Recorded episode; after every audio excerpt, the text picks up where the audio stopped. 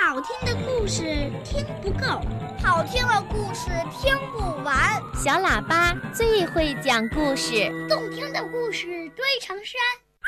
小喇叭好听的不得了。爸爸讲故事时间。小朋友，你现在收听到的是中央人民广播电台的小喇叭节目，我是博士爷爷。听广播的小朋友，在今天的小喇叭抱抱熊故事时间里呀，博士爷爷要请你听一个有趣的童话故事：索菲亚捕鱼。索菲亚是谁呀？她捕到鱼了吗？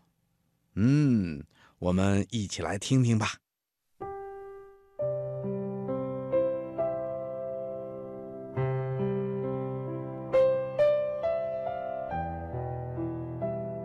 小狗索尼娅对各种事物和各种各样的问题都有研究的兴趣。他对什么东西都想问个为什么。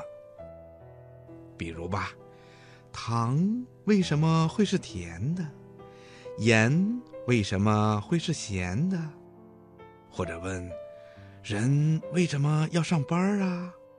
或是问。热灌肠是从哪儿长出来的呢？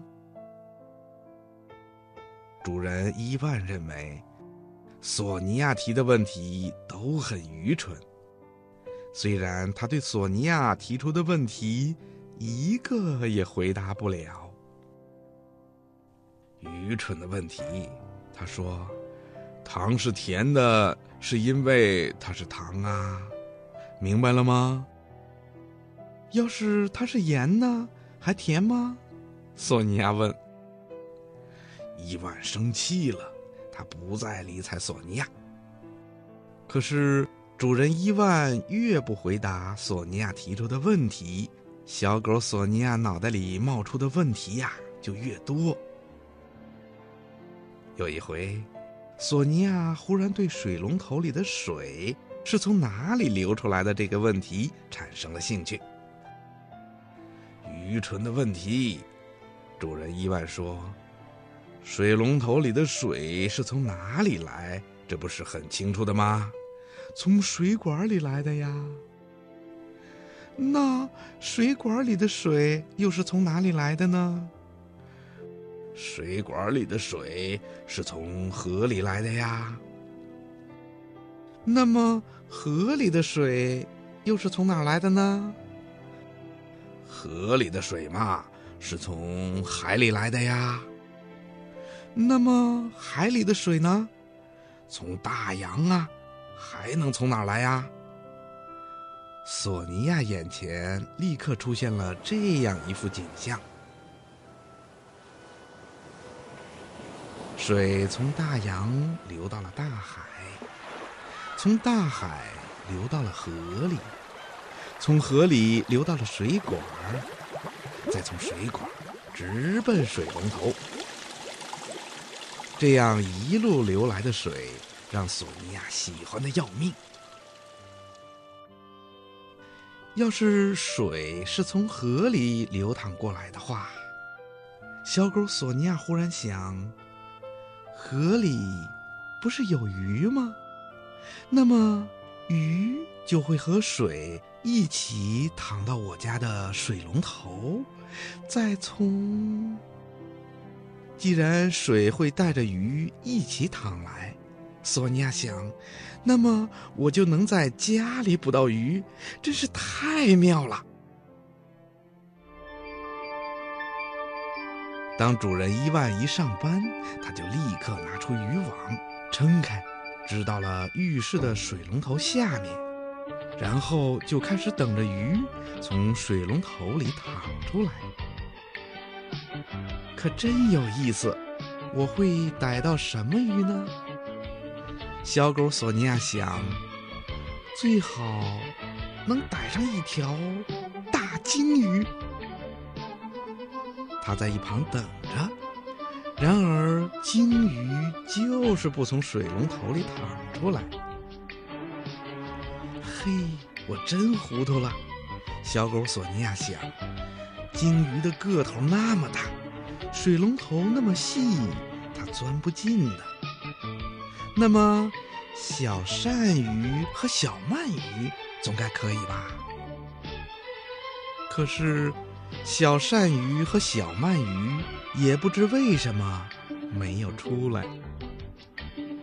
准是他们从水龙头里刚要出来，看见我在这儿，又缩回去了，可真够狡猾的。索尼娅想，不碍事儿，你们狡猾，我比你们更狡猾。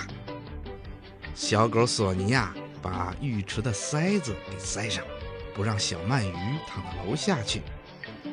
他撒了些面包屑在浴缸里，这样啊，可以引诱鱼儿出来。他自己呢，就跑到一边玩去了。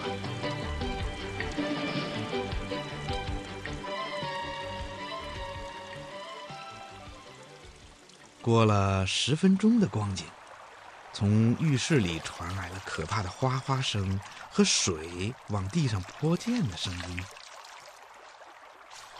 来了，大鲸鱼来了！索尼娅想着，拿起渔网跑进了浴室。瀑布从浴池边儿哗哗的挂下来，盥洗间已经漾成了一个小湖。却没有鲸鱼，连小鳗鱼也没见着。只见主人伊万的塑料拖鞋，孤单的在波浪起伏的湖面上荡漾。鱼都到哪儿去了呢？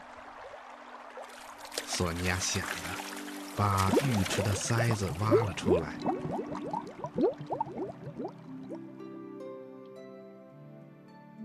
不可能一条鱼都没有的，河里总会有几条鱼的呀。小狗索尼娅眼前出现了鱼儿在河里游泳的情景。那些鱼儿接着游进了水管，然后顺着水管往上游。哦，聪明的小狗猜想，当然，它们是游上来了。不过，他们都被捉去了。先是十二楼的捉去了一些，然后是十一楼的捉去一些，接着是十楼，接着是九楼。到我们三楼的时候，就一条都不剩了。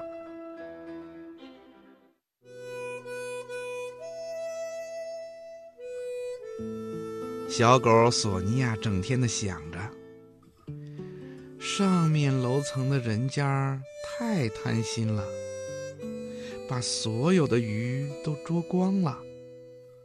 到三楼的时候，就一条也没有了。于是啊，小狗索尼娅得出了一个结论：他的家里是休想不到鱼了。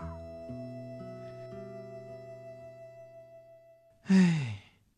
他们楼上吃鱼，索尼娅懊恼的想：“我们这儿闹水灾。”唉，